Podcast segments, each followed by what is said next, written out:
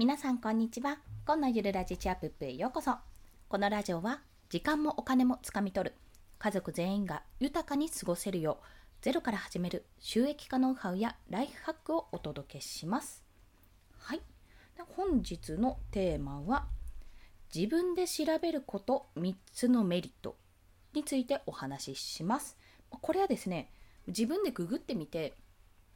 あなんかめんどくさいなって人に聞いた方が早いよなって思うことが世の中たくさんあるし私もたくさん感じるんですけどもこれね自分で調べることってこんなに気づきがあるんだとメリットがあるんだっていうことについてお話をします。まあ、めんどくさいの裏に理由があるというところですね。これはぜひ子供にも伝えたい。子供がもし今後ね、なんで辞書で調べなきゃいけないんだよと。ググったっていいんじゃない？まあもしかするとその頃にはタブレットとか出てるかもしれないんですけども、授業中で。いや、ググるでいいじゃん。なんでわざわざこのご時世であの辞書を使わなきゃいけないんだっていうふうにね、言われた時にお話ししようかと思っております。はい。まあ、よくね、ググれって言われるじゃないですか。こんな簡単なことは自分で調べろっていうふうに言われる時にも、なんでそんなこと言うのめんどくさいなって思った時に聞いてほしいかなと思います。まあ、先に3つのメリットをお話しすると1つ目は人の時間を奪わないというところ。2つ目は質のいい情報を探す訓練になるというところですね。3つ目が調べた経験が全てコンテンツになる。まあびっくりですね。3つもう一度言うと人の時間を奪わない。質のいい情報を探す訓練になる。そして最後が調べた経験が全てコンテンツになるというところです。一つずつ解説をしていきます。まずですね、人の時間を奪わないはもうそのまんまです。はい。そのまま。何でもかんでも、私もね、よくね、人に聞くことが多いんですけど、あこれどうなの？これこうなの？って人に聞くことは、まあ、相手がね悪く悪くないというか相手がそんなに悪く思ってないならまあしょうがないのかなとも思うところはありつつやっぱり人の時間を奪ってるわけですよ。でしかもいやそれぐらい調べればわかるでしょって思ってることほど結構言いがちじゃないですか。あの言いがちとか聞きがちじゃないですか。ちょっと調べる手間をその人から奪ってるような感覚ですよね。でそれって人の時間を奪ってるっていうのももちろんなんですけども人が要は一生懸命調べた何かしらの時に調べたその時間いろいろやったその経験全てを私は無償でもらうような形なんですよ。それってそれってね、まあ、そこで関係性が作れたりするなら全然いいですしそこで相手もいいならいいんですけども私たまにね母親とかにね、まあ、これもしょうがないけど母親になんか聞かれることあるんですよ。その聞かれる内容によっては、いや、これ普通に Google で検索すればすぐ一発で出てくるんだけどって思う時があるんです。思う時があるの、本当ただ、めんどくさいしね、調べるのも。ただ、そのめんどくさいを取り除くことが一番最後のコンテンツにつながるわけですよ。まあ、なので最初はねこの人の時間を奪わないってことやっぱりその気持ちは非常に大事あこれ奪ってるんだなって思って一回自分で調べようかなって思うことも大切です、まあ、それはもう取捨選択なのでもうご自身とその相手の関係性によっていろいろ変わると思いますが自分で調べた方が今後ねこの後いう2つのメリットにつながってすごいやっぱり自分のね財産になるのでそこは調べた方がいいんじゃない？って思うことがあるのでお話しします。それが2つ目、質のいい情報を探す訓練になるというところです。でこの質のいい情報を探す訓練になるっていうのは皆さんね辞書で何かを調べる時にどうして辞書で調べなきゃいけないの？って私なんだクイズノックかな？YouTube のクイズノックの番組で見たかなんですけども結局その情報をじゃあ調べるとしましょう。私は配色パターンを今結構調べてるんですけども配色パターンを調べるときに、まあ、なんとなくピンクをメインにしてみたいなことを考えてカタカタってやるとまず配色パターンのサイトをまとめてるサイトがあるんですよ。結構これが便利だよって、まあ、そういったところを見たりあとはもう配色サイトをどういうふうにするかっていうのを何個かやっぱり見るわけですよね。で外れもあるわけです。その中で、まあ、英語だし分かりづらいし全然こういうのじゃないっていうところもあるしすっごいこれ面白いなって思うところはブックマークしたりって、まあ、そんな形で一つのものを調べる時にもやっぱりそのどのコンテンツがいいか、まあ、私はググるんでよく。どのコンテンツがいいかどのまとめ記事がいいかどれを返すると分かりやすいかどういう情報が載ってるといいかっていうところをねいろいろこう自分で探して取捨選別自分の中であこれはいいこれは良くないってことを調べることによってまず見つけ出すっていう、まあ、そこの快感もありますそして、まあ、それはね最終的に自分がわからない人にとってはどういうサイトがいいかどういう記事がいいのかどういうまとめ方がいいか便利かっていう視点が生まれるわけですよね。あこれすごい良かったってわからない時にしかわかんないんですよこの気持ち。わからない時に調べるからこそあこれ分かりやすくてよかったって思うけど分かった後でそのサイトを調べてもいやこんなこと知ってるよぐらいにしか思わないわけです。あ分かんなくて困ってえどれを調べたらいいのか分かんないってその経緯がですね非常に重要なんですよ。そしてこのやっぱり面倒くさいんですよ調べるのも。なんかワード変えたらいいのかなこうしたらいいかああしたらいいかって調べるの面倒くさいんですけどもこれをやっていくとこのネット社会の中で質のいい情報を探す訓練になるわけですよね。やっぱキーワードでこのキーワード入れると調べやすいって思ったりとか今上位で出てくるのはそうでもないからここのサイト経由でいけば分かりやすいとかねあとは例えば本とかも、うん、どれ名著と言われてるものがどうかっていうところもありますが、ま、調べる時にあここの本だら、まあ、こうやって並んでるけどこの背拍子のものとかがパッと目に入って分かりやすいからこれかなとかちょっと違ったかな今の、まあ、自分が欲しいと思ってる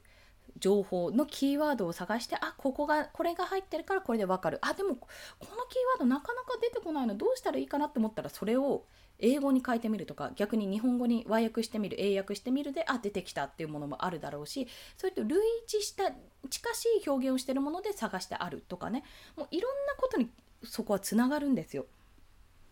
Google でいろいろ検索条件をかけて絞り出したその情報をさらに自分の中でふるいにかけるわけですよね。その作業をしないと永遠とじゃあいざ自分で調べろってなった時に永遠とその調べる作業に時間を費やしてしまうんです。その調べる作業に時間を費やすのはもう初めのうちにやっちゃってどんどんどうやったら調べが早く調べられるかどうやったらいいのかっていうところこの調べる時間を短縮するために自分の調べる力をつけるそれにはやっぱりやらないと訓練はされないとこ。とですね、まあ、人に聞けばすぐ情報は入りますよ分かるしまあ、何でもかんでも親に聞こうってなった時にじゃあそれ大人になって親が死んだ時に誰に聞くのって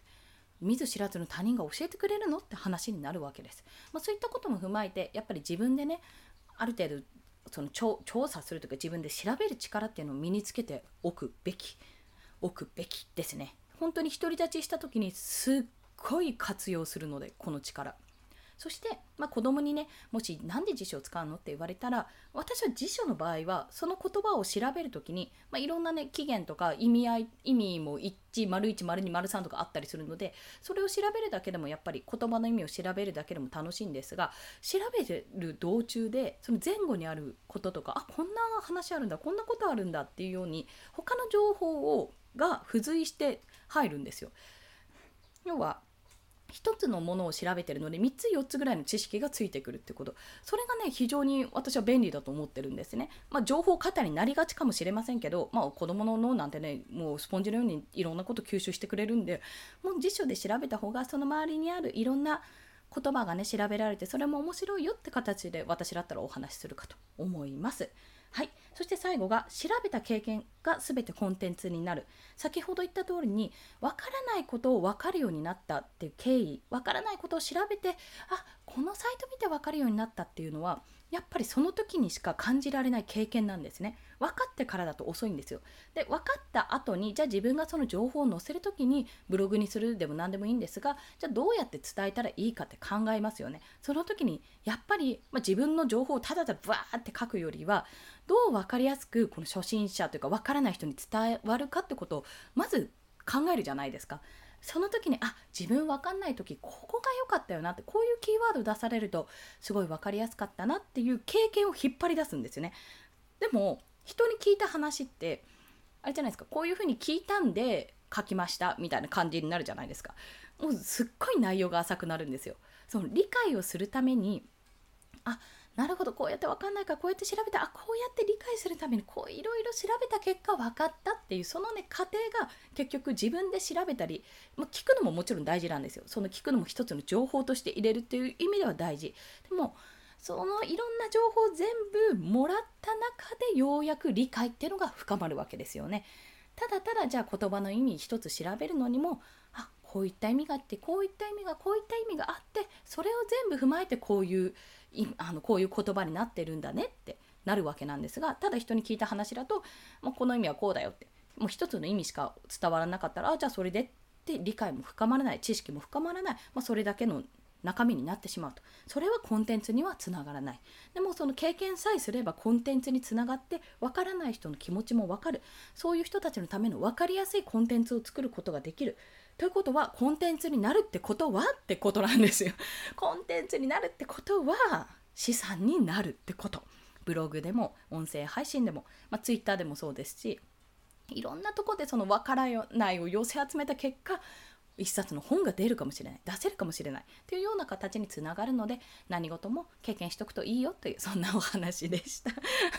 すごいちょっとこじつけっぽかったですかね。はい。まあそんなことでね自分で調べること3つのメリットについてお話ししました、まあ、子供にぜひ伝えたいという内容ですね。1つ目は人の時間を奪わないというところ。2つ目は質のいい情報を探す訓練になるってこと。自分で調べる力をつけるってことですね。3つ目は調べ調べた経験が全てコンテンツになるってこと。わからない時の自分をちゃんと記録していくことで分かった時にあこの経験そうだ分かんなかったよね。じゃあこういうふうにすれば分かったよねっていうことをねその経験をもとに作れるってことですね。それが新たにわからない。自分以外のね誰か数年後とかまあすぐかもしれませんけどこのことわからない。どうやって調べたらいいんだろうっていう人へいい情報としていいコンテンツとして良質なコンテンツとして出せる。出すことができる。というお話でした。はい。ということで今日の合わせて聞きたいは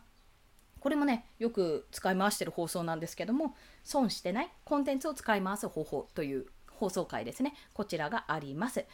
これはですねこれも私ちょっと配信し直そうかと思うんですけども内容を練って。コンテンツはね使い回そうっていう話です。そうです。言ってしまえば。これはもうまずね質のいい情報を探す訓練になってる。こうななんかなんだっけ分かんないよっていうのは全部ツイッターでつぶやくんですよ。かもしくは日記で残す。できればツイッターの方がアカウント回るんでつぶやいてわーってやるわけですよ。教えてくれる人いるかもしれないしブログ記事とかを載せてくれる人いるかもしれないし共感してくれる人がいるかもしれない、まあ、とりあえずその気持ちをバーって流した後に分かった後にもう一度それを見たら、まあ、ツイッターはその時点で回ってるしあじゃあこれそういえばこの頃分かんなかったよねじゃあこれをもとにブログ記事作ろうって言ったらブログ記事にもなる。でそこからじゃあ音声配信にも伝えようって言ったら音声配信にもなると。いろんなところで活用できるわけですよね。一ネタを複数の発信媒体で発信するということ。それをしないとめちゃめちゃもったいないよっていうお話です。まあ、そんなことを話してるのでよろしければお聞きください。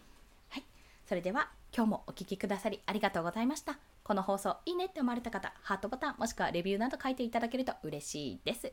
またね、都内はまだまだ雨模様、明日には止むみたいなんですけども、梅雨入りいつかなってことを考えつつ、今日はね、クーラーつけずに日中過ごせそうなので、まったりとストックを作りながら過ごしていきたいと思います。それでは皆さん、今日も一日頑張っていきましょう。コンでした。ではまた。